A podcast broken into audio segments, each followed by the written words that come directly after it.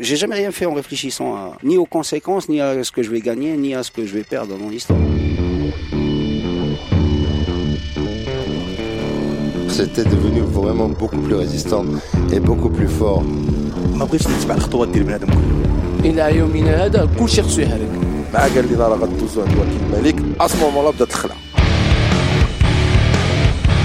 Vous écoutez Radio.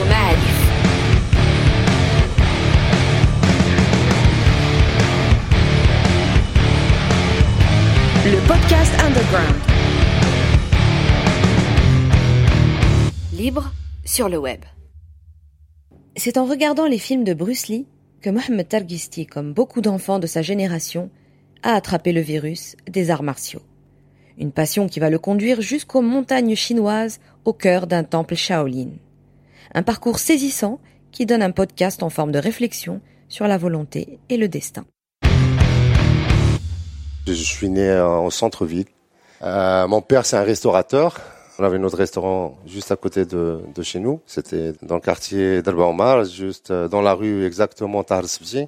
Je suis, euh, on va dire, je suis le troisième enfant de, de, la famille. Il y avait deux grandes sœurs avant, et puis moi, je viens en troisième. Et, puis voilà, j'étais le soi-disant le chouchou du papa et de la maman, bien sûr, le premier garçon qui arrive dans la famille. Euh, on va dire très guardado, comment dire, euh, protégé par la maman et le papa. Au point que je pouvais même pas sortir, ni jouer, ni m'amuser avec les enfants dehors, dans la cour et tout ça. Et dans mes 5-6 ans, je voulais vraiment descendre, quoi, jouer avec mes potes euh, en bas dans la cour. Puis une fois, là, j'ai ramené mon ballon. J'avais acheté un ballon et puis je l'ai ramené pour jouer avec les, les gens de la cour. Et puis les gars, ils ont décidé de me retirer de, du groupe voilà, ils m'ont pris le ballon, ils m'ont dit, toi tu te mets de côté, quand on aura besoin d'un remplaçant, euh, on t'appellera.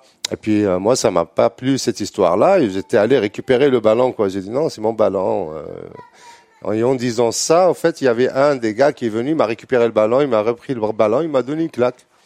Il était beaucoup plus grand que moi, je crois qu'il avait dans les 10 ans, 11 ans, il m'a donné une claque, il me dit, t'es un enfant, tu restes dehors. Mon père, il avait vu ça, il était au balcon, il avait vu cette scène-là. Il a pensé, il faut que j'introduise euh, ce garçon à faire les arts martiaux. Il est descendu, il m'a appelé, il m'a dit viens, remonte à la maison, tu vas te changer, tu vas partir avec moi, on va aller voir euh, mon ami, c'est un professeur de karaté, c'est un grand monsieur, et il va t'enseigner comment te défendre et plus jamais on te frappera. Alors c'était cette période-là où ça commençait un peu mon approche, si on veut, avec les arts martiaux. Alors il m'a ramené dans cette salle et c'était un milieu, différent de ce que je m'attendais. En fait, je m'attendais à ce que j'arrive, qu'il y ait des enfants, qu'il y ait du mouvement, qu'il y ait que quand tu en vraiment comment te défendre face à des situations. Mais l'histoire, elle n'était pas comme ça. En fait, c'était assez froid. J'étais pas vraiment heureux d'être là, en vérité. Les répétitions, les tsuki jodan, les coups de poing qu'il faut donner, il faut et puis ça gueulait, ça parlait fort. Euh, moi, je sortais d'un milieu qui était quand même assez protégé. Et soudainement, je me retrouve dans un milieu qui était un peu, pour moi, c'était violent, quoi.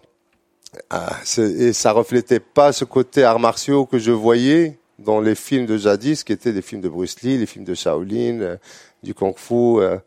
c'était différent. Alors, j'y allais, mais j'étais pas satisfait.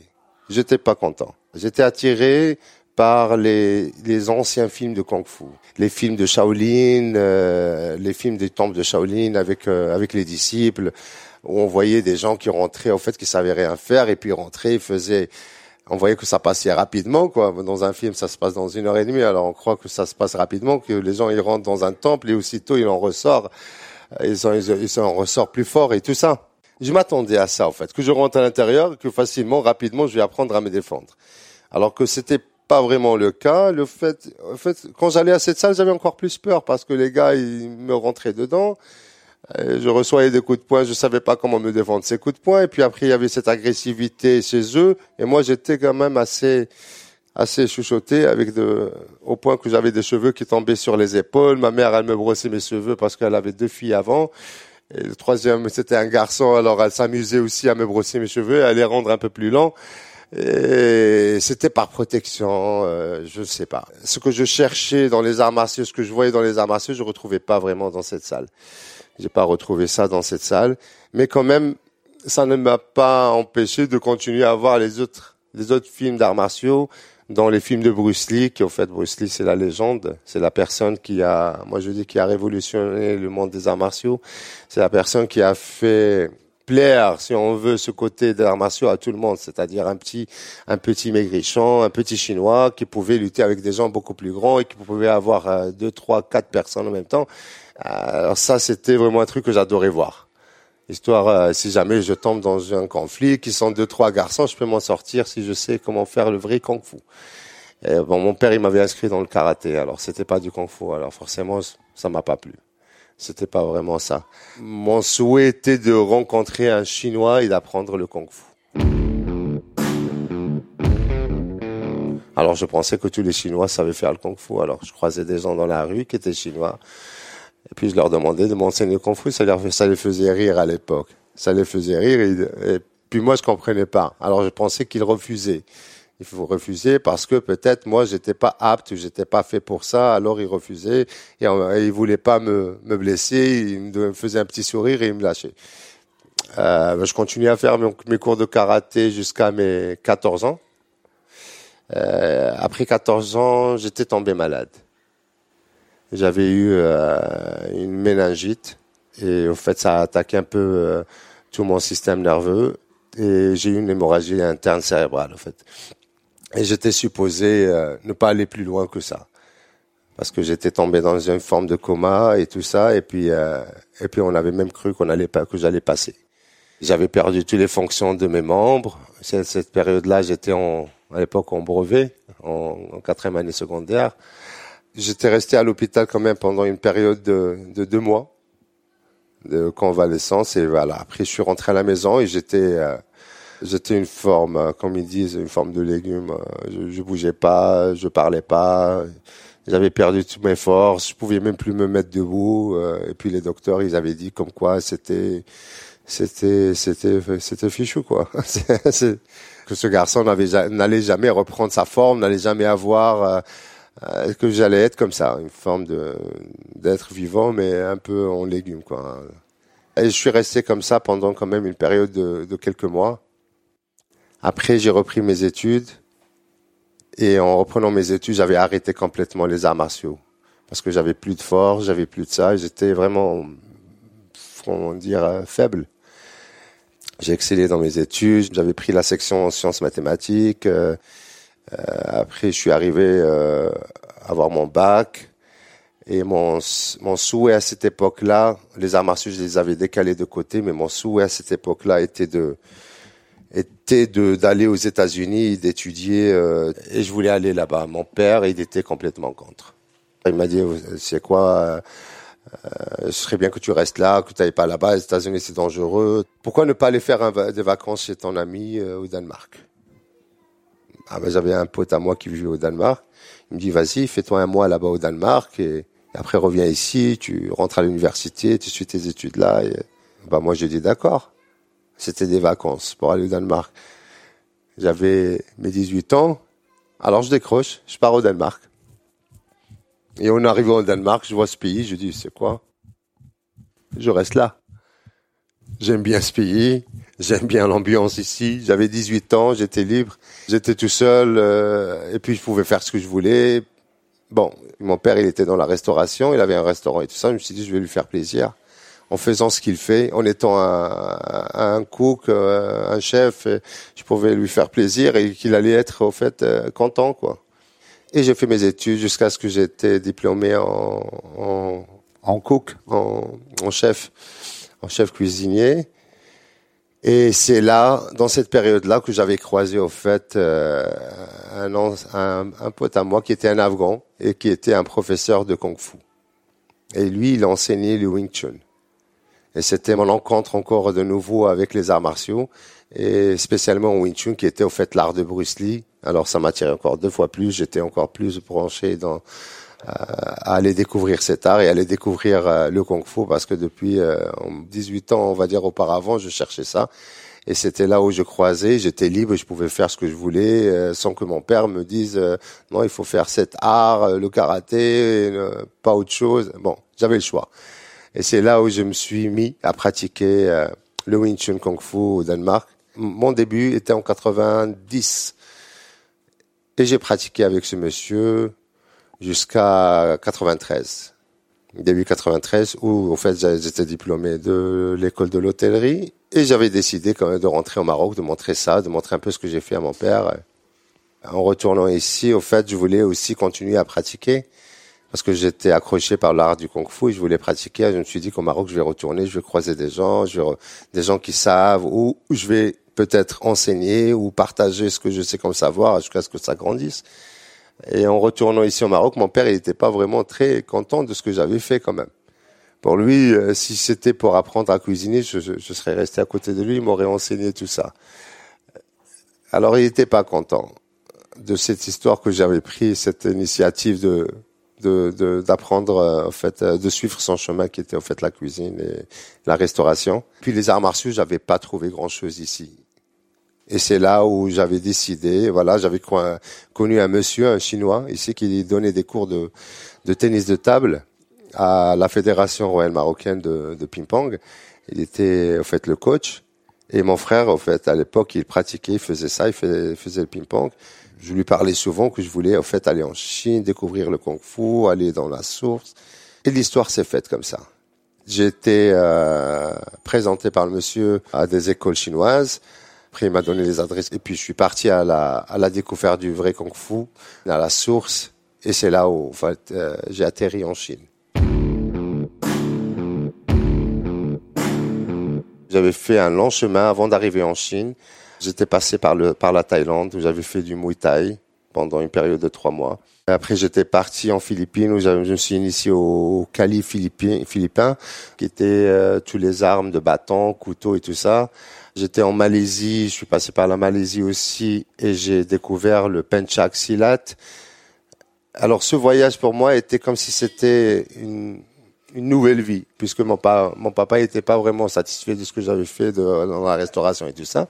Alors j'ai décidé de faire exactement ce que moi je veux faire.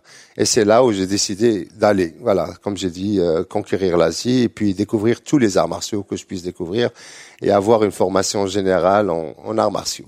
Parce que ce qui m'intéressait en vérité n'était pas juste le nom de l'art martial, mais c'est l'efficacité de l'art martial. C'est-à-dire euh, pouvoir euh, gérer n'importe quelle situation, que ça soit face à quelqu'un qui fait du grappling, du judo ou du jujutsu ou du kung-fu, des armes.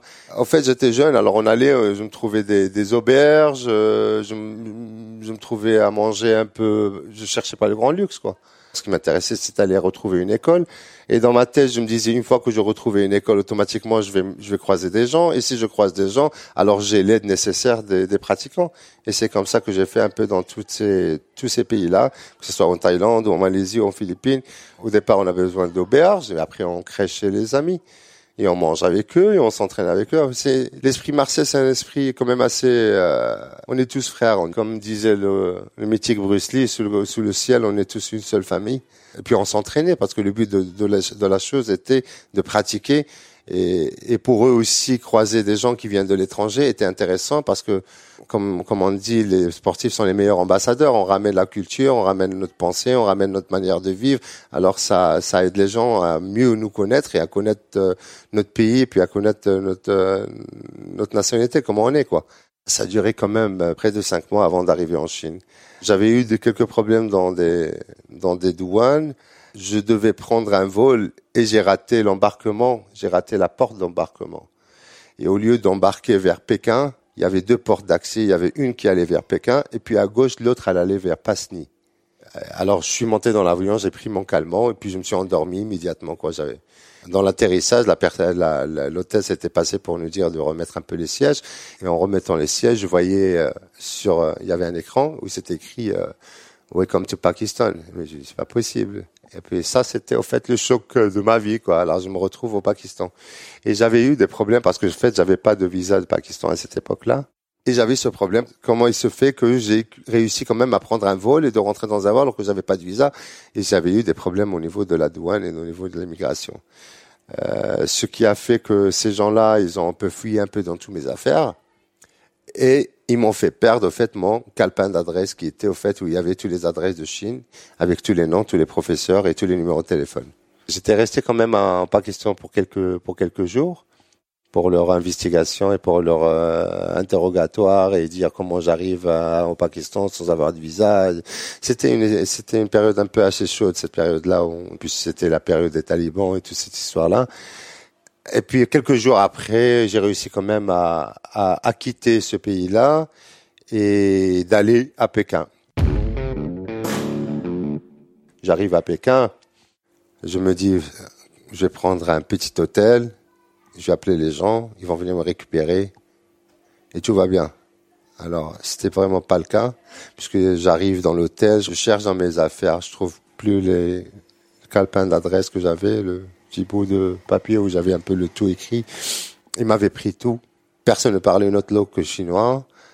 Et puis tout le monde était vêtu de la même manière, en fait, de grands manteaux en vert, un peu militaire, et, avec des chapeaux un peu à la russe. Je me suis retrouvé vraiment euh, dans un dans un lieu où, où je connaissais personne, j'étais perdu quoi. La chance que j'avais, c'est que c'était marrant parce que euh, le monsieur qui m'avait donné toutes les adresses et tout ça, il était venu chez moi à la maison une fois et puis euh, il devait passer un coup de fil en Chine. Et il m'avait demandé est-ce que qu'il pouvais utiliser mon téléphone. Ben, j'ai dit oui. Alors il me donne le numéro dans un papier. Ce papier-là, au fait, c'est le seul papier que j'avais gardé avec moi en sortant de la maison du Maroc quand je devais voyager. J'avais ce un, bout de papier où il y avait le numéro chinois. J'ai pris ce numéro chinois, je l'ai mis dans ma poche juste comme ça. Je me suis dit, bon au cas où. En fait, c'est ce numéro qui m'avait aidé à retrouver les gens que je devais rencontrer. Avant que je me rende compte que j'avais ce papier-là, j'étais perdu. J'étais perdu là-bas en Chine. C'était un État communiste euh, militaire euh, où tu n'avais pas droit à l'erreur, euh, où les gens étaient quand même assez sévères et assez fermes. Et en étant étranger, je fais même 1m88 et là, quand je passais devant les gens, les gens ils me regardaient du bas et puis c'était pas, c'était l'étranger quoi. L'étranger passait par-ci, l'étranger passait par là. Alors, je retrouve ce numéro-là et je descends vers la, une, une, fille qui travaillait dans la réception et puis je lui dis, j'ai ce numéro et je cherche un monsieur qui s'appelle Khan et qui était au Maroc. Khan, en Chine, c'est comme si on disait Mohamed au Maroc. C'est-à-dire qu'il y en a des millions. Et en Chine, il y en avait des millions. Mais il y avait quand même ce numéro-là. Et ce numéro, il n'était pas de celui de Khan, était au fait d'un hôpital où sa femme, où la femme de ce Khan se faisait traiter pour un cancer. Et 24 heures après, il y a un monsieur qui m'appelle, j'étais dans la chambre, on m'appelle au téléphone, alors je, décroche. Je dis allô, allô? Il me dit allô, c'est Mohamed? Je dis oui. Il me dit c'est Khan. En fait, il était en Chine. Il était venu aussi en Chine pour pour sa femme parce qu'elle était mourante. Et il me dit où tu es? Je suis à Pékin, Tintin. Et il me dit tu sais quoi, tu m'attends le temps que j'arrive. J'en ai pour 6 heures de train. Je viens te récupérer. Je te place sur, dans les bonnes conditions et après je dois retourner à l'hôpital. Moi, j'avais pas bouffé pendant trois jours, quoi, parce que quand je sortais, je mangeais, je trouvais rien à manger. Alors j'achetais que des bananes. Je trouvais des bananes partout, alors j'en achetais des kilos. Je mangeais que des bananes. Le long de la journée, c'était ça, banane et eau, banane et eau, banane et eau, jusqu'à ce que le monsieur soit arrivé. Et quand il est arrivé, il m'a dit, tu sais quoi, je vais te ramener quelque part où tu vas un peu manger. Alors il m'a ramené chez des, chez des Chinois musulmans, en fait, les rouis, qui faisaient les brochettes et tout ça un peu pas comme ici, mais un peu ça ressemble un peu. Alors j'avais goûté un peu à la viande après quand même quelques jours où je mangeais que que des bananes et, de l'eau et du lait quoi. Et après il m'a mis dans, il m'a mis en contact avec ces gens-là encore que je devais rencontrer. Et il m'envoie, au fait, vers ma première destination chinoise qui était Shijiazhuang, la ville où le Tai Chi Chuan est né. Et c'était là où il avait, lui, toutes ses connaissances à lui. Et c'est là où il y avait un peu tous les professeurs d'arts martiaux un peu les plus avancés euh, euh, dans ce que je voulais euh, plus ou moins pratiquer, qui était le kung fu. Et là, et là, quand j'arrive là-bas, au fait, j'étais accueilli par ces gens-là, par ces messieurs qui étaient des amis à ce, ce professionnel de, de ping-pong. Et on m'a ramené à, pour découvrir un peu tous les arts martiaux qu'ils avaient dans cette cité-là. C'est-à-dire les sortes de kung-fu qu'il y a, parce qu'il y a quand même assez, le nombre de kung-fu, ça, ça se répertorie un peu à 200 et des poussières. 200 styles de Kung Fu. Et bon, on n'a pas visité les 200 styles, mais quand même, on m'a fait visiter les styles qui étaient dans cette ville-là, où les gens étaient bons dedans, ils étaient assez forts, ils étaient forts dedans. Et j'avais vu quand même une bonne douzaine de styles différents. Alors on m'a ramené d'une école à une autre pour découvrir, pour voir où je me sentirais le mieux. J'ai fini par accrocher par le sanda, et si on veut appeler ça le combat libre. C'est une forme de, de, de combat qui se rapproche du MMA d'aujourd'hui sauf qu'il n'y a pas de, de, de terminaison au sol, c'est-à-dire il n'y a pas vraiment le jujutsu dedans, mais il y a tout ce qu'il faut, le pied, les coups de pied, les coups de poing, euh, les ramener au sol, euh, puis le contrôle au sol. C'est vrai que j'adorais le kung fu, mais le kung fu était quand même assez compliqué. Alors je voyais les gens faire des choses, je dis mais jamais je vais arriver à faire ça. Des figurines de, de serpents, de, de tigres, de lions et tout ça. Alors euh, quand, quand on m'avait ramené dans cette école de sanda, on appelle ça le sanda, sans parler ça se rapprochait un peu du kickboxing, ça se rapprochait du Muay Thai que j'avais pratiqué quelques mois auparavant en Thaïlande, et puis ça se rapprochait du full contact que je voyais un peu à la télévision un peu partout dans le Maroc et puis au Danemark où je vivais et un peu partout en Europe. C'était proche. Alors je me suis dit bon, il y a un casque, il y a des gants, il y a des protèges-chibias. Tu rentres, tu colles et puis tu te prends et puis t'en donnes et puis après, bah, c'était bien. Je me suis dit bon, vous savez quoi, je vais faire ça d'abord. Le temps que je m'habitue, après je vais m'approcher, me rapprocher beaucoup plus de l'art du kung fu. Et j'avais pratiqué avec eux pendant une période de, de six mois, au point d'avoir fait un championnat régional, le championnat régional de Shinjiaju, où j'avais fini troisième quand même. Ah ben, ils ont écrit un grand journal là-dessus, hein, un grand article par rapport à ça, et j'étais accueilli par tout le monde, j'étais accueilli même par leur gouverneur. C'était bien quoi, j'étais bien accueilli. Hein, les gens ils sont assez, ils étaient assez curieux à l'époque. Puis les touristes se comptaient vraiment sur les doigts d'une main. quoi. C'est vraiment très rare où tu voyais un touriste qui débarquait pour apprendre, pour euh, s'initier à un art de kung-fu dans une école chinoise. Mais ils étaient pas méchants. Ils étaient, plutôt, ils étaient beaucoup plus accueillants et aussi ils étaient curieux de savoir quel genre d'être humain on était, quoi, parce qu'on nous voyait vraiment comme des martiens, quoi. Moi, mon souhait était vraiment d'initier le temple de Shaolin et de rentrer dans le temple de Shaolin. Ça, c'était mon souhait, mon rêve depuis que j'avais l'âge de 4 ans. On va dire depuis que j'avais vu les premiers films de Kung Fu. Et puis, comme je pratiquais là-bas, alors j'avais des contacts. Et j'avais un ami à moi qui était au fait euh, un professeur de Tai Chi. Et puis, je lui prenais la tête tout le temps en lui disant que je voulais vraiment aller au temple de Shaolin, que je voulais montrer le temple de Shaolin, que ça soit pour un mois, une semaine, n'importe quoi. Il faut que j'aille au temple, j'ai envie de découvrir ce temple, j'ai envie d'aller là-bas. Un jour, voilà, j'étais à la maison et puis le maître, il arrive vers moi, il tape à la porte, il me regarde, il me dit mais attends, c'est pas possible. Tu as, tu as vraiment une chance qui casse de la pierre. Je me dis comment ça, une chance qui casse la pierre? Il me dit tu vas aller au temple de Shaolin. Je dis c'est vrai? Il me dit ouais, on va y aller même demain. Je dis comment ça, on va visiter? Il me dit non, tu vas aller t'entraîner. Alors j'étais quand même bouche bée, surpris, comment ça s'est posé, comment ça s'est fait cette histoire-là. Alors ce, ce, professeur de tai chi, au fait, professeur tai chi, c'est, là où je comprends que c'était son second travail et que son premier travail était dans était dans euh, foreign affairs, c'est-à-dire euh, il s'occupait de toutes les choses qui se passaient en dehors de la Chine. Il était dans l'État, en fait, il travaillait dans l'État. Et, et, comment j'allais accéder au temple de Shaolin Au fait, le président, le président de de, de, de la fédération de Shaolin de la Chine entière, le grand président devait rapatrier un corps, je sais pas à qui, à sa fille, à sa sœur, il devait rapatrier un corps des États-Unis pour la Chine. Et il devait avoir l'accord de ce monsieur-là, parce que c'est lui qui s'occupait de ça. Alors c'était euh, une forme de euh, je te rends ce service-là et moi je demande un service en retour. J'ai quelqu'un ici qui est qui, a une valeur d'un frère pour moi et qui, rêve de rentrer en, au temple Shaolin. Si on peut l'aider, ce serait magnifique. Le lendemain, alors je me réveille, je pack mes affaires et hop, c'était fini les cours de Sanda, c'était fini les cours de Tai Chi. Maintenant, il fallait attaquer le temple de Shaolin qui était à quelques, on va dire à 400, 450 kilomètres de là où j'étais. Puis le, le, président et le maître euh, Mike, euh, fait le professeur de Tai Chi, et moi, on a pris le train ensemble et on est parti au temple de Shaolin. Alors en rentrant dans le temple de Shaolin, j'étais accueilli comme un roi à l'entrée. Bien sûr, il y avait des moines à droite, il y avait des moines à la gauche, et nous, on passait au milieu de ces gens-là qui avaient le salut, euh, le salut traditionnel kung fu avec la pomme vers l'avant, et, et, on est passé. Je suis rentré comme comme chez moi, ce que j'aurais jamais cru pouvoir euh, pouvoir faire euh, entendre quelqu'un faire de, de, de, sa vie, quoi. Parce que de un, il n'y a pas d'étrangers dans le temple de Shaolin, et de deux, pas n'importe qui peut avoir accès au fait ils, euh, comment dire, ils recrutent leurs leurs athlètes des orphelinats et ils s'en occupent. Et puis ça grandit jusqu'à ce que ça devienne un moine. Et après, ils sont déposés dans différentes écoles de Chine. Et moi, j'étais pas orphelin. j'étais pas chinois. Et j'étais pas non plus un moine, ouais.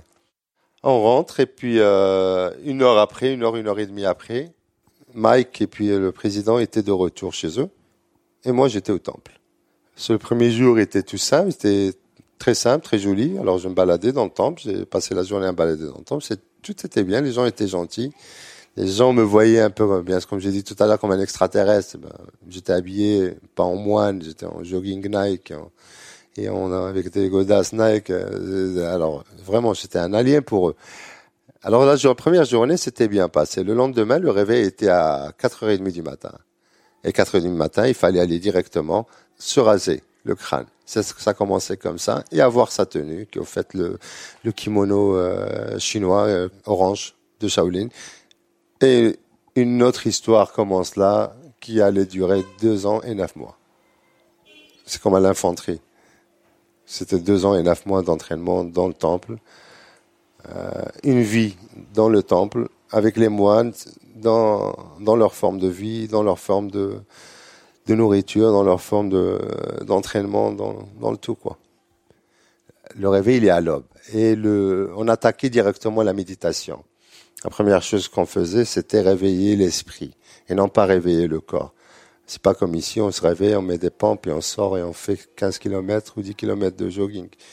En fait, là-bas, il fallait réveiller le corps pour une durée de 40 minutes. Il fallait respirer et méditer. Il y avait des paroles à répéter. On était devant euh, devant Bouddha et c'était chaque matin, c'était comme ça. L'aube, il fallait se réveiller, s'asseoir, être dans une position d'éveil, euh, les jambes croisées et puis répéter des mots avec une respiration où ça montait le temps, ça descendait. En fait, ça faisait travailler tout ce qui était euh, euh, respiration et tout ça. Et juste après, on commençait notre travail physique qui était au fait se lever, courir, faire les étirements, faire et après on avait nos petits déjeuners et on en avait pour deux heures de repos et on reprenait après encore deux heures d'entraînement. et après on avait deux heures de repos et après on avait deux heures d'entraînement. Alors ça se faisait comme deux heures on, deux heures off, jusqu'à jusqu'à 18 heures, qui, qui faisait en fait 8 heures d'entraînement par jour. Euh, on mangeait beaucoup de poissons de poissons de rivière, de d'eau de, douce, et puis euh, vegetables et riz, bien sûr, beaucoup de riz, surtout ça. Moi, je mange pas trop, c'est le poisson. J'aime pas le poisson. Pendant une période de six mois, je mangeais au petit déjeuner, au déjeuner, au dîner, du riz avec des œufs. Je prenais deux œufs crus que je mettais dans un bol de riz. Et puis c'était ça, mon petit déjeuner, mon déjeuner et mon dîner. J'avais mes, mes, bananes et mes pommes à côté. Comme toujours, j'adore les fruits. on est dans un dortoir, on est séparés par des rideaux. On est séparés par des rideaux, on est des groupes, il trentaine de personnes, était. C'était assez isolé parce que parce que même leur chinois était un chinois quand même assez difficile. C'est pas un chinois mandarin, c'est pas cantonais, c'est un chinois de montagne. C'est-à-dire même, même les chinois eux-mêmes, quand ils arrivent chez eux, ils ont du mal à comprendre ce qu'ils disent. Puis ça parlait beaucoup entraînement. Comme on avait huit heures dans la journée où on faisait que s'entraîner, alors on n'avait pas vraiment le temps de, de trop parler. On n'avait pas le temps de parler. Et puis les gens, quand ils te parlent, ils te racontent des histoires, moi je comprenais rien. Quoi. Alors j'ai vécu tout seul pendant une bonne longue période. Ouais. J'étais comme si j'étais euh, enfermé. Il n'y avait pas de téléphone à l'époque. Il n'y avait pas de portable. Il avait pas tout ça. Quand on m'appelait, il fallait une fois par semaine, j'avais droit au téléphone. C'est-à-dire mes parents pouvaient m'appeler, puis il fallait que j'aille sortir du temple, et c'est toute une histoire, quoi. Toute une histoire. Des fois, je sors, j'arrive jusque là-bas, et puis quand je décroche le téléphone, il n'y avait plus personne. Alors, il fallait que je revienne. Alors, bon, c'était pas vraiment comme aujourd'hui. C'était tellement dur qu'après deux mois, j'ai essayé de de me barrer. Après deux mois, je voulais m'échapper. Et le soir, je me suis échappé. Je me suis levé parce que c'était tellement dur que je me suis levé le soir et que j'ai pris mes affaires, je suis sorti du temple et je suis barré. Et j'étais arrêté, quoi, trois quarts d'heure plus tard parce que j'étais pas, j'étais pas chinois. On voyait du bout de la rue. Alors les, gens de la sécurité, la police et tout ça, on m'a on m'a croisé dans la rue en train d'attendre euh, un bus. Bah ils m'ont pris, ils m'ont pris, m'ont ramené directement au temple de Shaolin. En rentrant au temple Shaolin, cette fois-ci, le temple, il a repris mon passeport, il a repris toutes mes affaires. Et c'était non, tu es là pour finir ton stage d'entraînement qui est au fait de deux ans et neuf mois. Ta formation. Tu peux pas partir, non, tu peux pas changer d'avis, non. Dans le système communiste, tu as décidé, tu as signé, et quand tu dois assumer tes mots. La Chine, c'est comme ça, hein. Quand tu dis un truc, tu dois assumer ce que tu dis. Tu peux pas dire, tu sais quoi, je vais venir, je vais, je vais passer une semaine là, après tu dis, c'est quoi, ça me, j'ai plus envie. C'est, ça ce que je dis. C'est pas la Chine d'aujourd'hui, hein. C'est vraiment une autre Chine. Une Chine communiste, quoi. Une Chine où tu n'as pas vraiment droit à parler, quoi. Tu peux pas placer un mot. Tu places un mot au départ, puis après, t'as plus rien à dire. Ça m'a forgé, au fait. On va dire qu'après ces deux ans et neuf mois, ces deux ans et neuf mois, j'étais plus, j'étais plus moi. C'était plus moi. C'était plus euh, Mohamed qui était là, Casablanca, qui. Quand je vivais ici à Casablanca, de retour du Danemark, j'avais mon propre appartement. J'avais euh, j'avais une belle Mercedes à l'époque, une 190 à l'époque de 316. Alors j'avais une maison, j'avais une voiture, j'avais de l'argent, je pouvais avoir de l'argent et je pouvais vivre quoi. Vivre comme ils disent ici, vivre, c'est-à-dire faire la fête. En allant en Chine, j'avais plus de Mercedes, j'avais plus d'argent, j'avais plus rien. J'avais quoi? J'avais moi, ma personnalité, qui je suis. Eh ben cette personnalité, celle que j'avais ramenée en Chine, moi je dis elle était morte en Chine. Une autre était est née au fait de ces centres-là. Une autre personne était née, une personne qui n'avait. Euh, aujourd'hui, ça m'intéresse pas. Aujourd'hui, tu peux me parler de voiture, ça m'intéresse pas. Tu peux me parler de choses, ça m'intéresse pas. Vraiment, ça m'intéresse pas. Au vrai sens du terme. Avant, j'étais un fan de voiture. J'étais un fan de moto. Je pouvais parler de ça avec les gens. Le luxe aussi ne me parle plus. C'est vrai que j'aime bien vivre bien, mais c'est pas. Je suis pas en quête de ça. Depuis que je suis retourné dessus, je suis retourné riche mais riche de l'intérieur, pas de l'extérieur. Pas au niveau de mes poches, mais plutôt au niveau de mon cœur et au niveau de mon apprentissage. J'ai appris beaucoup de choses dans le temple. J'ai appris à me dépasser dans le temple. J'ai appris à dire à moi-même non. J'ai appris à dire à moi-même, c'est pas encore le moment de dire que tu es fatigué. J'ai appris à, à, vivre seul, à survivre si on veut, à survivre dans un milieu qui n'était vraiment pas le mien, qui était un, un milieu d'un côté communiste et d'un autre côté, au fait, le Temple Shaolin était bouddhiste. Il voulait rien savoir de qui tu étais ou qu'est-ce que tu as ou qui tu, combien tu as. Non. Ce qui les intéresse, c'est le nombre de séries que tu puisses faire. C'est comment tu es résistant, c'est comment tu es persévérant, c'est comment tu es respectueux envers les, envers les, les, plus âgés, envers les plus gradés, et aussi pouvoir mixer avec le monde, mixer avec tout le monde. Le bouddhisme, en fait, c'est une philosophie, ouais, absolument, c'est une philosophie et une religion en même temps aussi pour eux. Puisque comme on disait, chaque matin on se réveillait pour aller voir Bouddha et puis, euh, puis méditer en face de lui, puis le soir c'était la même chose. Alors pour eux c'était une forme de religion. Pour moi je prenais ça comme une forme de... Euh, je me fortifiais le corps, c'est-à-dire moi je prenais ça du côté euh, pas vraiment religieux, mais du côté philosophique et aussi du côté santé, c'est-à-dire la respiration, comment gérer au fait cette respiration-là et comment gérer au fait tous les aspects un peu internes du corps, quoi, des énergies internes. Je, suis devenu très maigre après deux ans et neuf mois. En fait, je suis devenu très maigre surtout.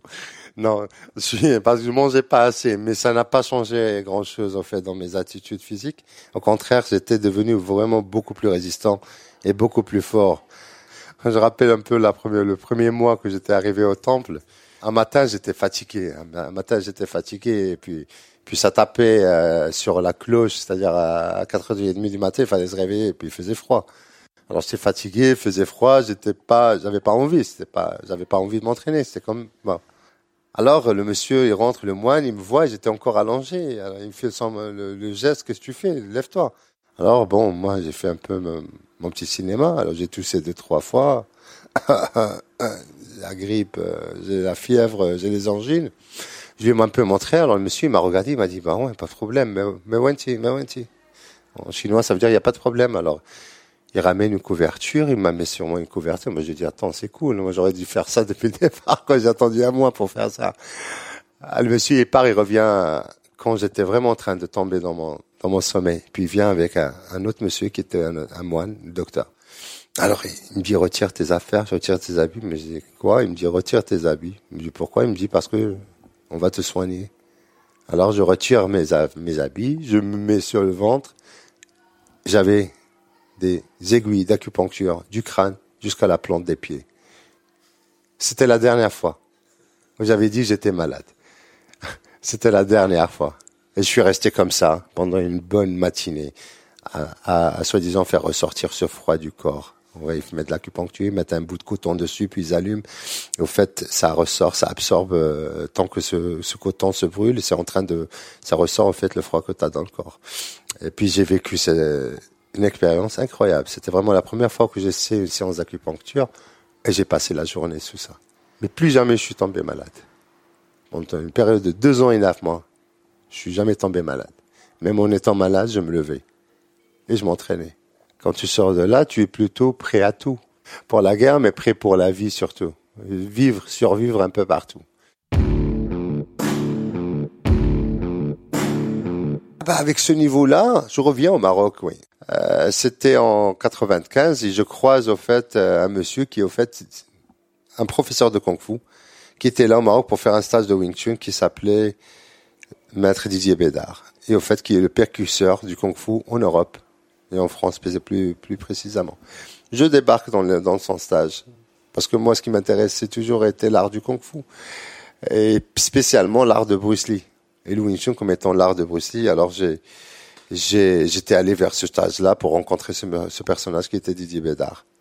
Là, je reprends un peu mes clics là que je pars chez lui à Paris pour continuer, pour me spécialiser plus ou moins, plus en, dans, dans l'art du Wing Chun. Parce que ma formation dans le temple de Shaolin était pour avoir une notion générale sur le Kung Fu, connaître, connaître certaines formes essentielles et surtout vivre la vie d'un moine. Avec Bédard, je suis rentré dans l'art du Wing Chun. Quatre ans plus tard, je décroche euh, le titre d'instructeur de Wing Chun. Et puis j'ai depuis j'ai représenté un peu son, son image et son école ici au Maroc et un peu partout dans le monde. Là, j'ai pris, je commençais à donner des cours ici, au groupe d'intervention ici, à la police marocaine, ici, à la gendarmerie, tout ça. Et je commence à les initier à l'art du kung fu, à l'art du wing chun, à la... En 95, j'avais entendu parler de ce jujutsu. Parce que pour moi, le kung fu était l'art le plus haut, excellent, le plus euh, dangereux. Euh. Et puis les pratiquants de kung fu, comme je voyais les gens de des moines de temple de Shaolin, les gens, comment on travaillait, parce que on, s'entraînait toute la semaine, puis chaque fin de semaine, il y avait des compétitions qui se faisaient au fait au sein du temple. J'ai mes dents qui sont tous cassés à cause de ça. J'ai un changement au niveau de mes dents, j'ai des implants un peu partout. Parce qu'on s'entraînait, puis au temple de Shaolin, il n'y avait pas de gants. Et puis il n'y avait pas de protège-dents. Les gants étaient, euh, étaient des, des formes, comment dire, du coton, et puis on l'entourait avec euh, des, une forme de lasse, de bandage, et puis euh, et puis ça allait. Et puis on se cognait dessus, et puis ça cassait un peu partout. Euh, c'est-à-dire que les points étaient étaient portés à vivre, quoi. Déjà, déjà en, en faisant ça, pour moi, quand je voyais le, niveau des combattants, je me disais il n'y avait pas un autre art martial dans le monde qui pouvait vraiment euh, se confronter au kung-fu et pouvait, et pouvait gagner le kung-fu quoi. Mais c'était en 95 qu'il y avait eu les Ultimate Fighting, 93, 94 et 95. En 95, moi j'avais entendu comme quoi il y avait eu un fight euh, multidiscipline où au fait c'était pas le kung-fu qui avait gagné, mais c'était le jiu-jitsu brésilien.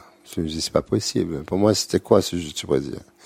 Quand j'entends Jiu-Jitsu, ça me fait penser au judo. Mais dis comment un judo pourrait gagner un art qui est kung fu, où tous les coups sont permis, tout c'est fait. Et en 99, euh, mon, mon, professeur, euh, au fait, Didier Bédard, il m'avait dit euh, qu'il fallait que, en 80, bien avant 99, on va dire en 97, 98, il m'avait dit qu'il fallait que je découvre cet art qui est au fait le jiu-jitsu brésilien, qui est un art excellent, qu'il fallait que je fasse ça puisque moi je voyageais beaucoup et tout ça, ce serait bien que j'aille vers ces écoles-là. Et ça m'avait poussé à aller vers l'école de Gracie en Californie, qui était la première école de jiu brésilien en dehors du Brésil, qui était euh, dirigée par euh, Rorion Gracie et le mythique Royce Gracie. C'était le début, on va dire, du jiu brésilien dans le monde. Et c'était après qu'ils aient organisé ces Ultimate Fighting, ces combats libres, que les gens ils ont découvert le jiu-jitsu brésilien.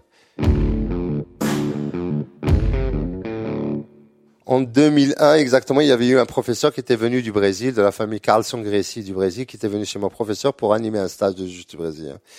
En fait, il y a eu un stage avec ce monsieur, euh, ceinture de la, de, de la Carlson Gracie. Et juste après, au fait, je l'ai ramené avec moi au Maroc. On a fait le stage, on est resté quelques jours après. Je lui dit, c'est quoi, viens découvrir le Maroc, il y a la place, le soleil, il fait beau. Alors je l'ai ramené. Et il est resté avec moi une durée de trois mois. Après trois mois, je suis reparti avec lui au Brésil.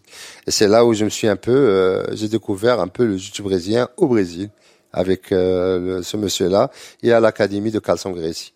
Et ça avait commencé comme ça en portant encore une fois mon kimono et ma première ceinture blanche et avoir le plaisir de relancer une nouvelle voie d'apprentissage.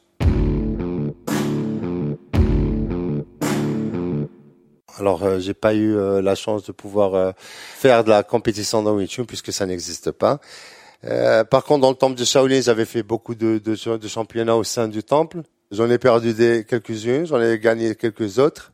Après, j'étais allé vers le jiu-jitsu brésilien. Puis, jiu-jitsu brésilien, c'est au fait un art de compétition.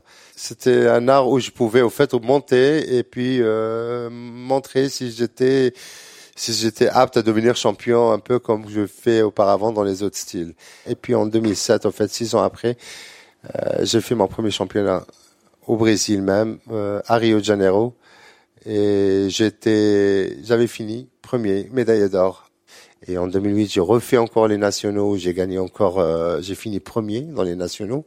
Après, euh, après le goût des championnats, ça m'a pris. Et puis, euh, puis après, je me suis décidé à faire les, les internationaux mondiaux et qui, qui se faisaient même à Rio de Janeiro. Et j'avais fait l'Open mondial de 2000, 2008 où j'étais vice-champion de la compétition. J'ai été deuxième.